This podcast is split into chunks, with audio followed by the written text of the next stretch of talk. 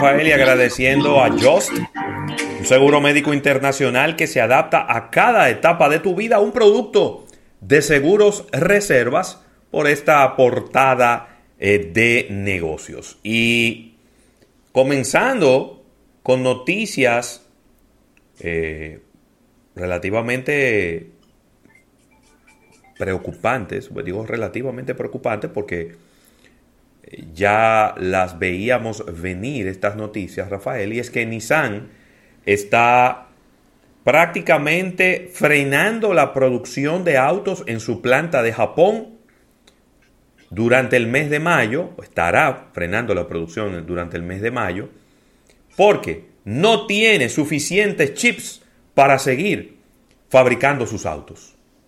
¿Cómo? Para que lo sepa. Para que lo sepa. Es el tercer fabricante de vehículos del Japón, Nissan.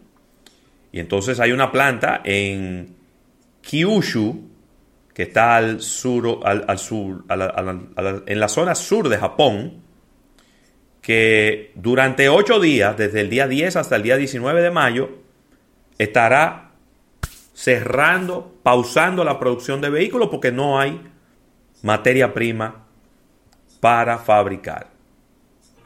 Me refiero a los chips que van en las computadoras y que son neurálgicos, son extremadamente importantes en la producción de vehículos de motor hoy en día.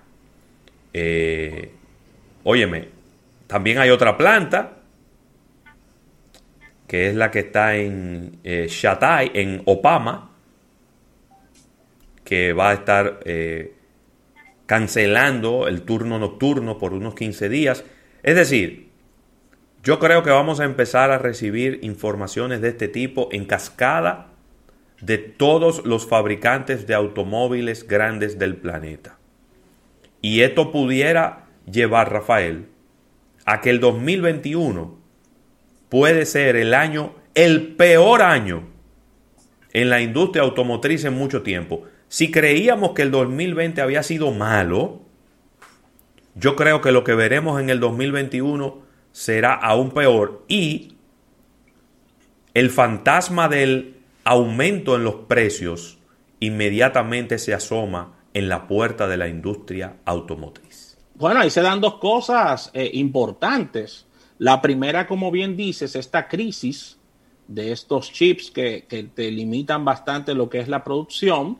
Y lo segundo también, el tema de la crisis mundial que tenemos, ¿no? Que es una crisis económica bastante fuerte, si bien es cierto que se espera una pequeña recuperación con relación al año pasado, no nos hagamos muchas ilusiones con el tema de venta de vehículos, porque la gente, ¿en qué prioridad está poniendo la gente, Ravelo, comprarse un vehículo nuevo con toda esta crisis?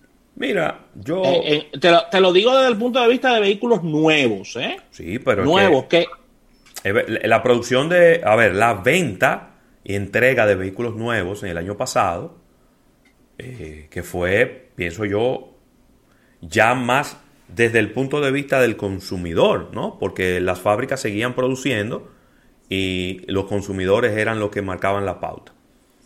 Creo que fue solamente un 20%, que se cayó. Es decir, que todavía hay muchísima gente que ha podido mantener su empleo, que, sigue, que, le sigue yendo bien, que ha podido mantener sus ingresos y que lo que dice es, bueno, yo me quiero cambiar el vehículo porque tengo que cambiarlo y me lo cambio. Eh, es decir, que pudiéramos estar hablando de que la industria ha sufrido un revés de un 20, quizá un 25%, no más de ahí. Pero ahora Ahora es otra la historia. Ahora la historia es que los fabricantes no pueden hacer más vehículos. No pueden hacerlos. Tema de producción. Y van a tener que enfocarse en o en los más rentables. Es decir, que probablemente veamos una producción normal de vehículos de lujo. Pero en los que son menos rentables van a sacrificarlo. Los, vehículos que tienen los precios más económicos y más competitivos van a estar sacrificados. Y, vuelvo y repito, pudiera venir un aumento en los precios, porque si usted Si usted que hacía 10.000 vehículos al mes, ¿verdad? Que es nada. Una fábrica de esta, una marca de esta, un fabricante de estos, hace 100.000 vehículos en un mes. Eh, eh, en una planta. Eh, Toyota, Volkswagen, la misma Nissan, en el año 2019 hacían 1.800.000 vehículos por mes. Al final del año terminaban en 10 millones de vehículos, 8 millones, 9, millones de vehículos. Si ahora tú solamente vas a poder hacer, voy a poner un número hipotético, 6 millones, pues yo le subo el precio, Rafael, un 10, un 15% a todos los vehículos. Y digo, lo que voy a dejar de ganarme por falta de volumen, me lo gano en una diferencia en precio. Es la realidad, es la realidad pero definitivamente eh, tengo mis, mis bemoles con el tema de los consumidores y las compras. Pero vamos a ver cómo se, se distribuye el año. Mira, Ravelo, Amazon, sí. Amazon está anotando un nuevo, un nuevo hito y, y, pulveriza lo que son lo que son sus, sus ventas, o perdón, sus ventas no, sus suscripciones ¿Cómo? en el tema de Prime ya que ellos están arribando a 200 millones de clientes Prime en todo el planeta. Ey, pero son buenos 200 millones. 200 millones de clientes. Que pagan 100, 100, 100 dólares al año. Multiplícame eso, por favor. Así que el último año ha procurado múltiples alegrías para, para los amigos de Amazon, ya que han cosechado rebasar la barrera de los 200 millones de clientes en su servicio de suscripción Prime, donde muchos dominicanos la utilizan, hay que decirlo, ¿eh? sí, sí, sí. El, servicio Prime. Eh, Jeff Bezos ha dado cuenta este jueves de, de, de, de decir que él es un cliente Prime y que está muy orgulloso de la calidad de Amazon. Lo admitió. Así que los clientes suscritos en Prime se benefician de envíos gratuitos y además de acceso a videos streaming de Amazon, demostraciones, productos especiales que son exclusivos para clientes Prime, eh, ofertas que son para ellos solamente y de verdad que eh, muy orgulloso debe estar Jeff Bezos de crear, Ravelo, una de las diríamos que de las de, de, los servicios más efectivos y más requeridos por el público en Estados Unidos, que es el servicio Prime de Amazon. Sí, tú sabes que eh, el servicio Prime de Amazon, que lo hemos tenido eh, en, en, su momento, porque... Yo lo tenía y lo quité. Sí, cuando usted compra muchas cosas por Amazon, vale la pena. Porque esos 100 dólares que tú pagas lo recuperas, qué sé yo, al primer, hasta el segundo mes ya tú lo has recuperado con los descuentos. Con los descuentos y los, y, los envíos gratuitos y todas esas cosas. Pero cuando tú pides cosas ocasionales, eh, obviamente se convierte en un costo adicional. Y no me sorprende. Estamos hablando, señores, de que 200 eh, millones, ¿verdad? A 100 dólares son 20 mil millones de dólares. 20 ¿Cuánto? 20 mil millones de dólares. 20 mil millones de dólares. Claro, papá. Porque son 200 millones de personas y son 100 dólares. Estamos hablando entonces del grupo de de uno de los grupos de afinidad más importantes del mundo, Raúl. Sí, sí, yo creo que sí.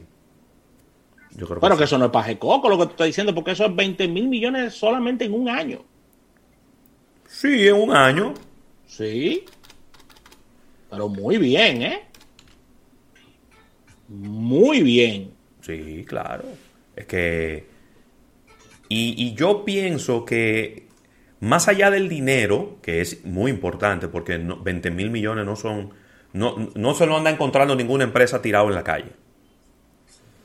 Yo creo que también eh, habla mucho de la fidelidad que tienen los usuarios de Amazon y de la confianza que tienen para usted pagar 100 dólares al año para tener ofertas eh, para tener envíos gratuitos, para tener esa serie de ventajas, usted tiene que confiar mucho porque... Y si yo pago 100 dólares en una empresa y, la empresa a mitad de año desaparece, ¿quién me devuelve, quién me devuelve mi dinero? Pero la gente tiene mucha confianza en Amazon y en lo que va a ocurrir y en el servicio que da.